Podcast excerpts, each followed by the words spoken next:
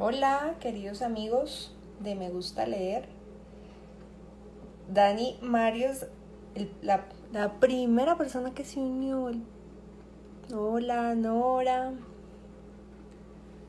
Qué alegría estar aquí con ustedes. Hola, Luna, Cami, Adriana, Lina. Qué chévere, qué chévere empezar a reconocerlos porque ya, ya, lee hermoso, Mauricio, sí.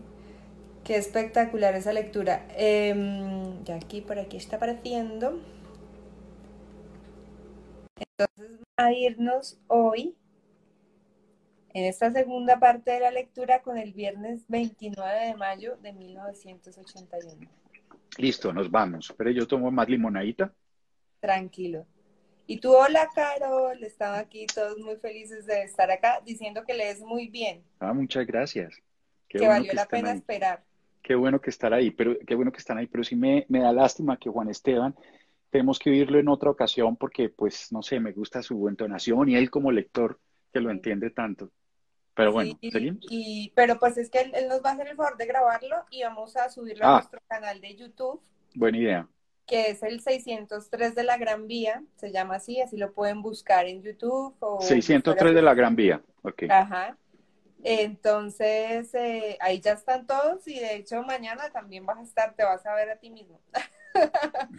Y acá nos preguntan que cómo te conociste con Ricardo. Yo sé que tú eres un gran lector y que tienes este canal que es como ya, ya, ya supera la parte periodística, ya esto es como un booktuber más o menos, ¿cierto? Pues sí, empezó como una idea de, sabes, yo no sé, yo ah, eh, siento que mi idea es simplemente que la gente es, es, es como un divulgador, como alguien que simplemente quiere que la gente se salve de la misma manera que yo me salvé en momentos de soledad y en momentos muy difíciles de mi vida, que son los libros. Y entonces abrí un canal que se llama El Ojo Nuclear. Los viejitos como yo entenderán a qué me refiero con el ojo nuclear. El ojo nuclear había una serie en televisión que se llamaba eh, El hombre nuclear. Y el hombre nuclear tenía varias cosas, la mano izquierda, las piernas y un ojo que podía acercarse con un eh, lente, eh, un zoom. Y me pareció muy bonita idea hacerle un homenaje al hombre nuclear. Y yo siempre quise ser el ojo nuclear, nunca lo fui, pero entonces los quiero invitar a mi Ya canal, eres. el ojo nuclear. Le puse Ajá. el ojo nuclear, hubiera sido, también le hubiera puesto el cúbito nuclear o el, no sé, la tibia nuclear, No, eh, porque el no mentón porque como, nuclear, pero decir que lo como fuera lee uno con la tibia, ¿no? Ah, o el peroné. Queda difícil. Bueno, todos Bueno, vamos. que, espérate, alguna pregunta, que cómo te conociste con Ricardo. Ay, verdad. Pues mira, a la hora de la verdad, no sé cómo. Yo creo que nos encontramos en una librería y empezamos a hablar, pero el problema con Ricardo Silva Romero es que es un tipo tan químicamente bueno, tan químicamente amable, tan químicamente cercano, que es muy fácil ser amigo de él. Y luego eh, es un tipo tan, es un tipo tan generoso, tan, tan tranquilo en su conocimiento, tan generoso. Ya me acuerdo dónde nos conocimos. Nos conocimos en, un consejo editorial de la revista Arcadia, cuando Marianne Ponsford era la directora de la revista Arcadia. Ahora lo recuerdo. Luego nos seguimos viendo y esa generosidad de Ricardo hace que un tipo como yo que genera tanto rechazo y tanta irritación en la gente, eh, me sienta bien. Eh, Ricardo que dice que qué felicidad este lector, que qué felicidad verlo, verlo a su merced.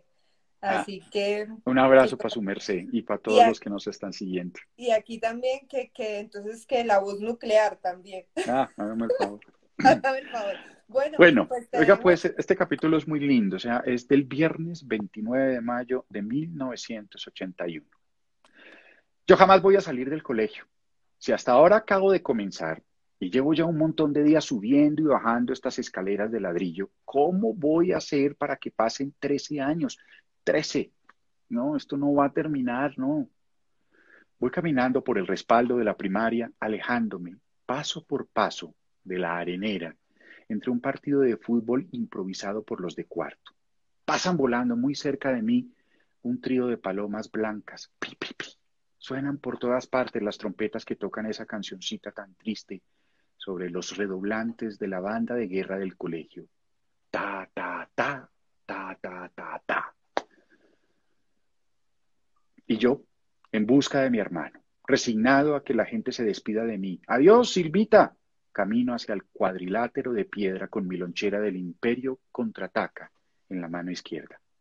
Menos mal me puse mi reloj. Son las 4 y 27 pm, porque entonces sé que estoy a tiempo. La puerta de quinto de Criolí, quinto de primaria, está cerrada. Se escucha entrecortada la voz de la profesora de los grandes. De resto, silencio. De pronto una pregunta, vaya usted a saber por qué o sobre qué. Entonces, para hacer algo mientras espero a que salga mi hermano, me voy a las escaleras verdes que quedan al lado a ver desde qué altura ya soy capaz de saltar.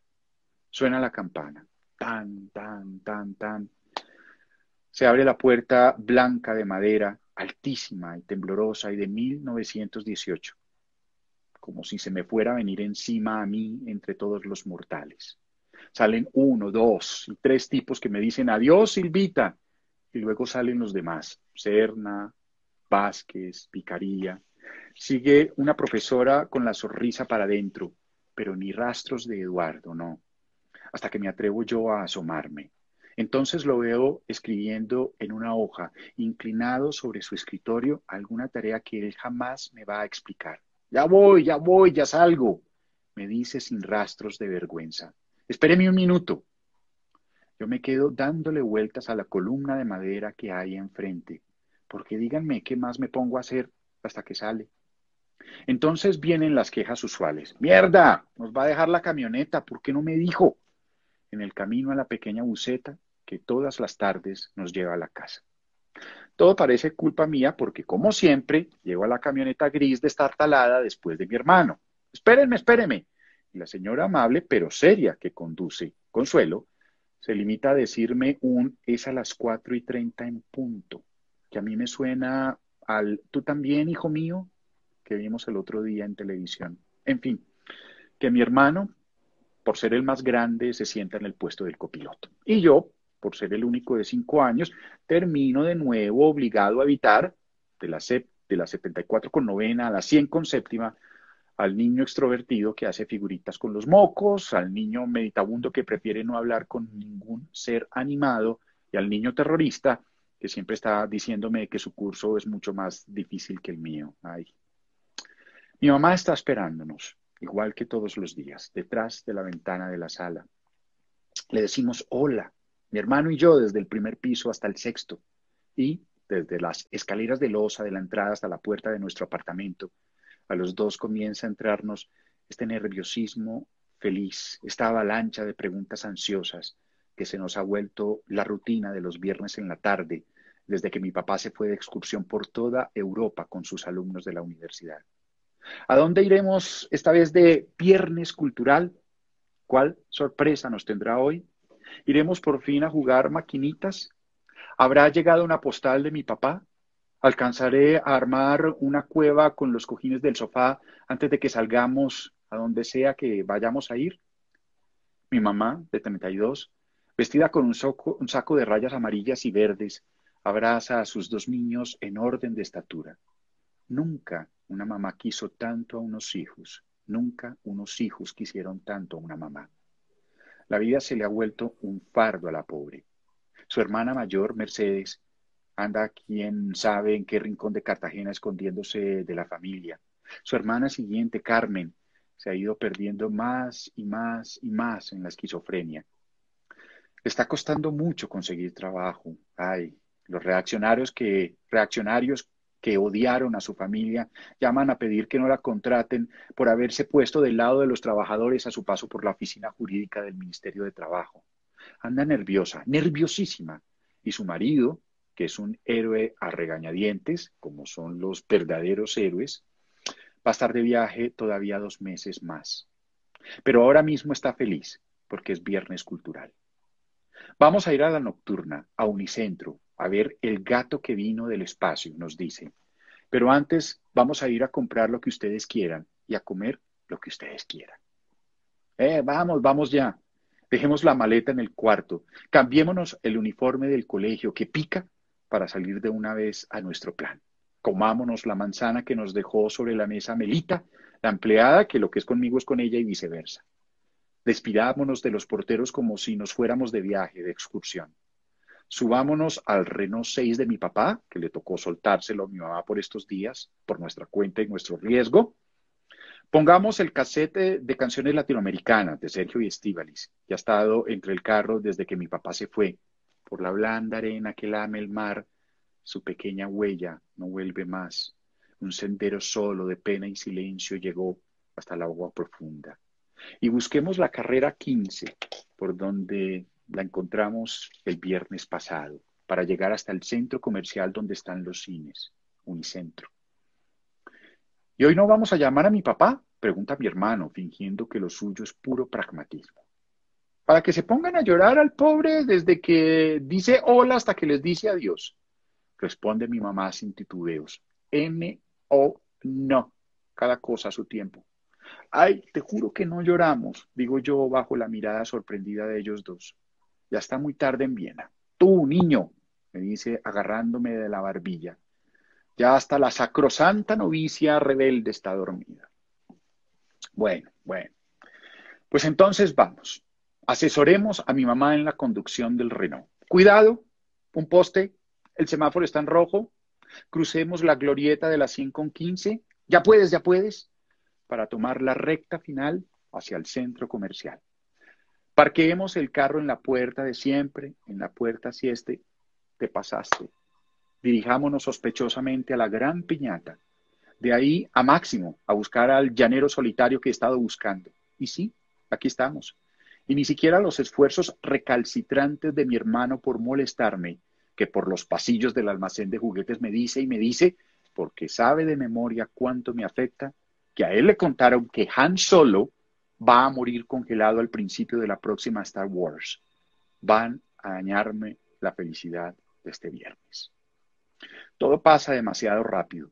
Compramos las tres boletas para ver el gato que vino del espacio en la sala A. Recorremos el centro comercial en busca del sitio ese donde comemos siempre la lasaña que me gusta, tutti lasaña. A la salida me encuentro cara a cara con mi mejor amigo de mi curso. Adiós, Silvita. Ojalá que vuelva pronto su papá. En unas escaleras eléctricas. Pedimos crispetas como dos huerfanitos. Hacemos fila, de últimos, para entrar al teatro. Mi mamá nos pide que no nos preocupemos porque le preguntamos si sigue preocupada por no tener trabajo. Ya el doctor Mora y el doctor Lowe, que trabajaron con ella en el Consejo de Estado y se preguntan el uno al otro qué hay de Marcelita, le han dicho que van a ayudarla a encontrar un puesto lejos del alcalde de los persecutores que le han cerrado las puertas por ser una comunista infecta. Ay, que el doctor Roberto Salazar, el del Banco de la República, está pensando qué trabajo le consigue. Y Tita Garcés, su amiga de la universidad, que por poco la mata a un bandido que quería vengarse de ella por haberlo mandado a la cárcel, va a volver a Bogotá con su hijita a ver si se inventan algo entre las dos. Prohibido preocuparse por nada en viernes culturales, nos dice, pero conociéndome como me conoce, me señala con un dedo índice que nunca me había parecido tan largo. Entramos en fila, nos acomodamos como mejor podemos en las tres sillas seguidas en la mitad del teatro. Mi hermano me susurra, Han Solo está muerto. Mi mamá le dice que deje la pendejada, ya, no más. Y él, encogiéndose de hombros, y negando con la cabeza como diciéndome, mucha nena, le entrega la hojita de papel que le escribió antes de salir del salón. Ya están apagando las luces, ya vienen los cortos. Para ustedes el sol, la luna y las estrellas, nos responde cuando le susurramos en la oscuridad de la sala, gracias mami. No es la mejor película que me he visto en mi vida, pero casi. ¿Qué tal cuando se van a ese sótano de apuestas a ganarse la plata que necesitan a punta de que el gato extraterrestre arregle las carreras de caballos? ¿Qué tal los tres militares que hacen el ridículo jerárquicamente? yo sí estoy oyendo lo que nos está contando mi mamá, que el día que le tocó explicarle a Turbay la ley de la jornada de ocho horas para los trabajadores, se dio cuenta de que el gran problema de los presidentes son los malos consejeros, que no lo rodean sino que lo cercan, porque él mismo, y llevaba ese corbatín y sus ojos eran azules, azules, terminó defendiéndola de una nueva ministra que llegó a sacarla. Yo se oí lo último que ella dijo, que el Ministerio del Trabajo es el Ministerio del Patrón, que a ella le agarraron miedo los ministros porque ella era demasiado cercana a los trabajadores y era capaz de parárseles enfrente en las huelgas. Pero entiéndame que no es nada fácil concentrarse en lo demás cuando uno acaba de ver el gato que vino del espacio. Ustedes dos no se preocupen por nada, nos dice, pero guardándose el papel entre el bolsillo de sus jeans, le da a mi hermano un beso en la cabeza crespa que vaya usted a saber si hoy se echó champú. Pacenciana se llama la mujer del tío Trabajos. Subimos al Renault 6 de la casa. Mi mamá nos dice, ah, estos son ustedes. Pues del casete de canciones latinoamericanas viene dos arbolitos, y desde mi casita los veo solitos bajo el amparo santo y la luz del cielo. Se acomoda en el asiento mientras mi hermano me susurra, pero usted es un bonsai. No lo regaña porque está revisando el espejo como la alumna juiciosa. Arranca primero a los trancazos, luego arranca bien. Menos mal me puse mi reloj. Son las 10 y 53 pm. Porque entonces, supongo, ¿por qué nuestra chofer le pide a su copiloto, Eduardito, que se siente encima de algo, para que parezca que ahí va un grande, un guardaespaldas? Es tarde, sí, pero se pone más nerviosa que la humanidad. ¿Qué le pasará? ¿Por qué estará tan segura de que puede pasarnos algo desde el centro comercial hasta el edificio? Ay, yo no sé. Yo no sé por qué ustedes no se quieren ir de este país. Bueno, sí, por el colegio. Nos reclama de la nada. Apenas pone las direccionales para hacer la U en la carrera 15 en busca de la calle 100. En fin, no hay mal que por bien no venga y nada sucede en la víspera. ¿Quién sabe por qué lo dice? Es más, vaya usted a saber qué está diciendo. Pero esos viernes han sido siempre una aventura. ¿Qué tal cuando cocinamos? ¿Qué tal cuando nos fuimos a comer hamburguesas al otro lado de la ciudad? ¿Qué tal cuando nos pusimos a hacer Ouija por un capricho de mi hermano, que un amigo de un niño de su curso ya había usado la tabla para contarnos, no recuerdo bien a qué fantasma, para contactar, no recuerdo bien a qué fantasma, y terminamos los tres muertos de miedo con todas las luces del apartamento encendidas. Llamamos al hermano mayor de mi mamá, a Alfonso, el que mataron, para preguntarle si estaba mejor allá donde esté. Y el cenicero que habíamos puesto sobre la tabla de letras empezó a elevarse, lo juro, y luego se fue contra la mesa porque a mi hermano se le escapó una risotada nerviosa que así cualquier espíritu se asusta. Más alto, más alto, le pide mi mamá a mi hermano de diez, justo cuando el casete va por el que saben a lo que huelen las rosas de mis rosales de campesina santanderiana. Ya estamos subiendo por la cien, ya vamos a llegar. Cuidado, cuidado.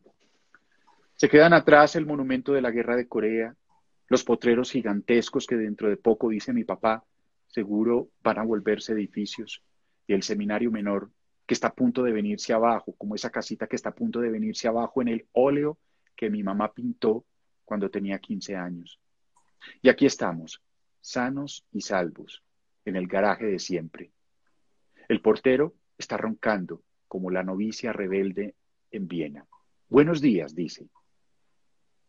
Solo hay una, tres, cinco, siete ventanas encendidas en la fachada apagada de nuestro edificio, pero de uno de los apartamentos de atrás vienen las risas de una fiesta, guau, guau, guau, que me dan escalofríos.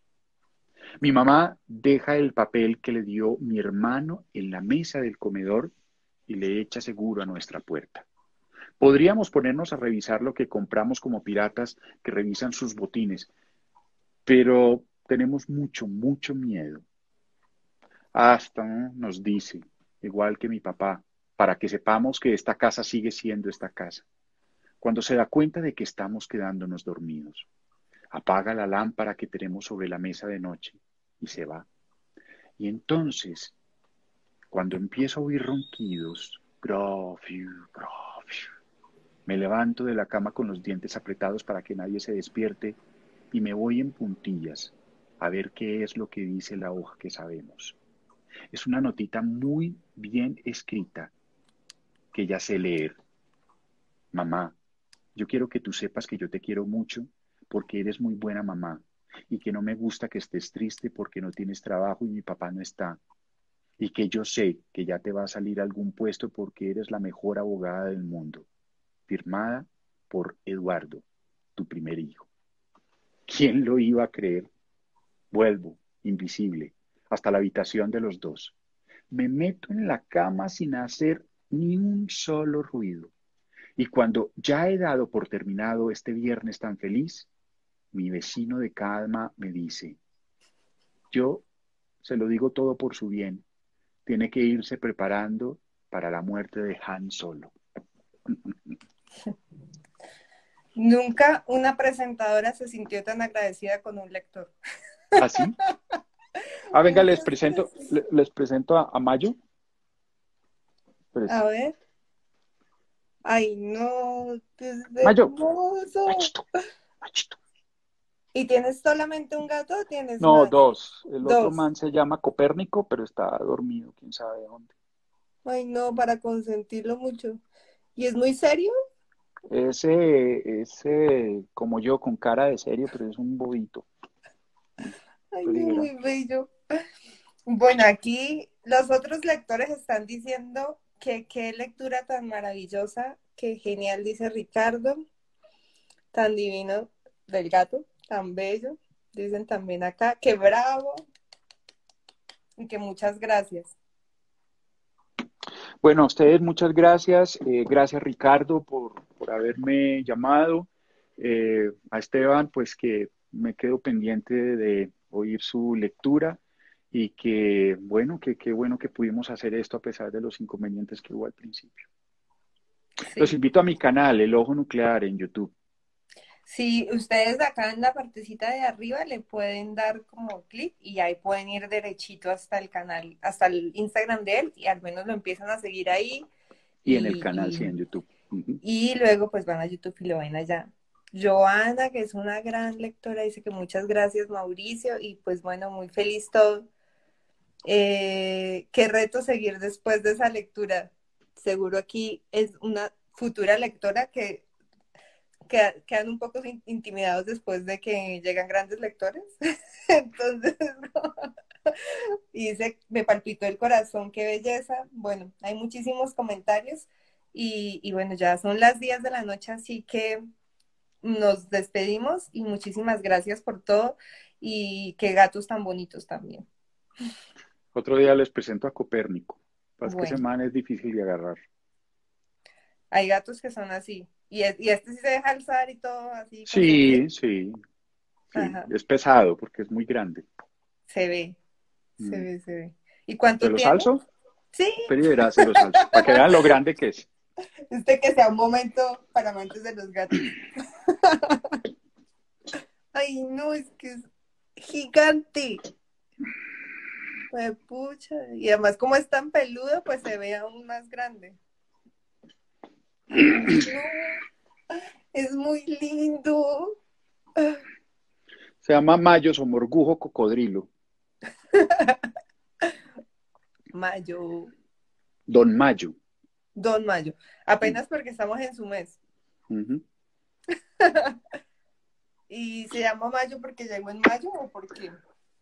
No, por mayor, por grande. Mayo es ah, como, sí, Además, porque me parece muy lindo el, el diminutivo, Mayito. Sí. Mm. En la costa le dicen Mayo a las María, me parece. Pero, pero no, Mayito, Mayito es eso, mi gatico. Tiene como seis añitos ya. Ay, no, muy bello. Bueno, pues ya bueno, chao. yo creo que es todo por hoy. Muchas sí, Muchas gracias. Desde la cuenta de Ricardo. Sí. Chao. Chao, que estén bien.